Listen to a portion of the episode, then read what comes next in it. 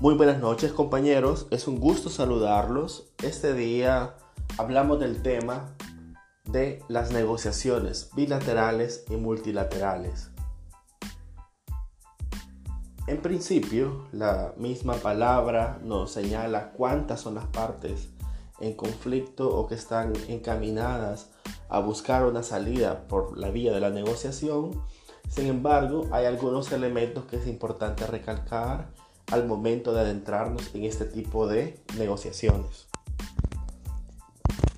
Cuando hablamos de negociaciones bilaterales, en general estamos diciendo que hay dos partes conflictuadas que buscan solucionar un asunto que les trae ciertas consecuencias y que desean de manera amistosa solucionar.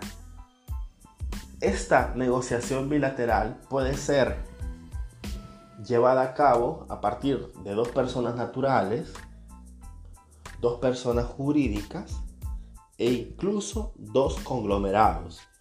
Cuando hablamos de conglomerados estamos entendiendo que hay dos secciones o dos grupos de personas o colectivos, tanto de personas o de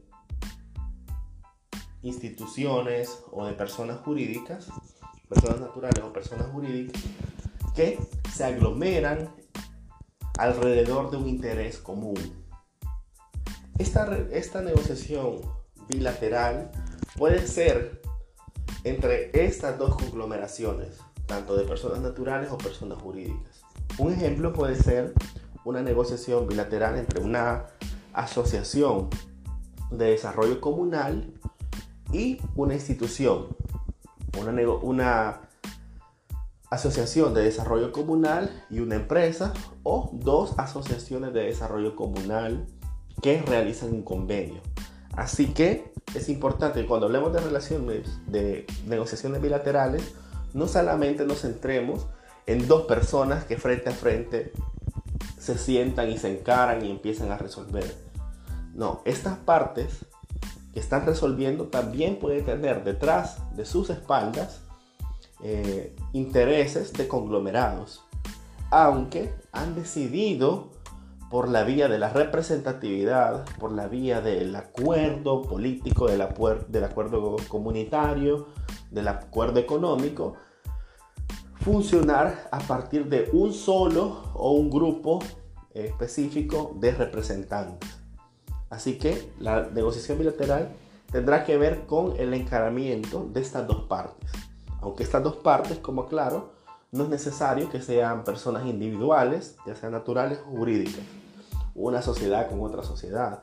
Pueden ser conglomerados, pueden ser grupos. Incluso un sindicato que lleva a sus espaldas cientos o miles de trabajadores puede entablar una negociación bilateral con, con el representante de la empresa o la patronal. Es decir, viene, me siento y aunque sí es cierto, tengo a mis espaldas muchos intereses, eh, empleados de todas las índoles, de muchos tipos de salarios, de muchos tipos de, de puestos dentro de la empresa, estos se han cobijado bajo un solo representante, que en este caso sería el sindicato. Bueno, esto en el caso de las relaciones de las negociaciones bilaterales y está por otro lado las negociaciones multilaterales. Las negociaciones multilaterales, como la misma palabra lo indica, implica varios frentes de negociación. No es necesario que hayan dos, eh, no se, se rompe la regla de los dos negociantes o de dos posiciones contrapuestas, sino que además surgen terceros. A estos terceros, ojo con este dato, a veces se les llama terceros coadyuvantes y terceros excluyentes. ¿Quiénes son los terceros coadyuvantes y los terceros excluyentes? Los terceros excluyentes son aquellos que eh, tienen un interés marcado en el asunto principal pero que solo los involucra con una de las dos partes en conflicto. Es decir, que la incorporación de este tercero excluyente a la negociación o sus intereses dependerán de la resolución del asunto principal. Intentaré dar un ejemplo. El Salvador y Honduras, imaginemos que tienen un conflicto de tipo ambiental, ecológico, con el río Lempa. El Salvador, a su vez, ha contratado la fabricación de unas plantas de tratamiento de aguas negras y de aguas residuales. Resulta que en cierto momento en Honduras decidieron algunas empresas cometer, ya sea accidental o de manera voluntaria, un ecocidio, es decir, hubo una contaminación extrema en el río Lempa que afectó a El Salvador. Porque ustedes saben, Honduras no depende tanto de este río.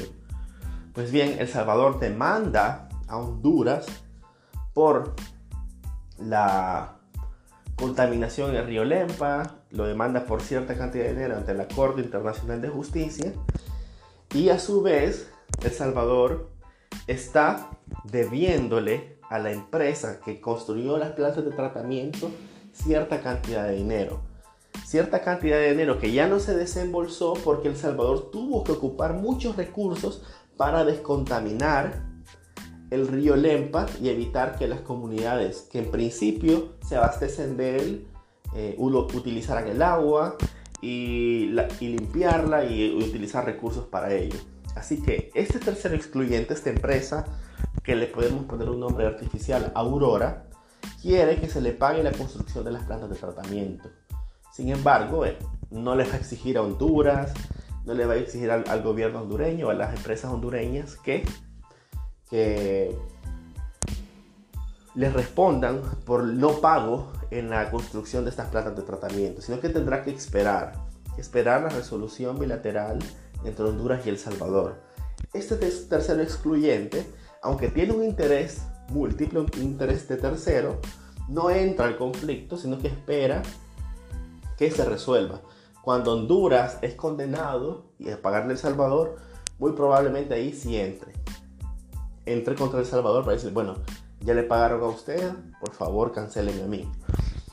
El que nos interesa para las negociaciones multilaterales es el coadyuvante. ¿Qué implica el coadyuvante? Es aquel que sí le coadyuva, aquel que sí le intersecciona su interés respecto al conflicto principal. Hablando siempre de un tema ambiental, podríamos hablar del plan trifinio. El plan trifinio, ya sea en el Golfo de Fonseca, Honduras, El Salvador, Nicaragua, o siempre hablando del río, del río Lempa, que ustedes saben Empieza en Honduras y también en Guatemala, tiene como dos venas. Eh, están los tres países interesados en mejorar las cuencas, en limpiar, etc. En el mismo caso anterior, resulta que el tema de Honduras, en el tema de Honduras, eh, con El Salvador, sí, El Salvador demanda a Honduras por la contaminación. Y al ver que procede este problema, este asunto, Guatemala se incorpora al conflicto y dice, bueno, está bien que el Estado salvadoreño demande a Honduras por la contaminación, pero ojo, la mayor parte del río Lempa nace en Guatemala. El nacimiento de agua principal, la vena de agua principal que alimenta el río nace en Guatemala, es decir, en mi nación. Y esta agua es la que básicamente brinda el servicio de agua potable al Gran San Salvador, que es la capital del Salvador.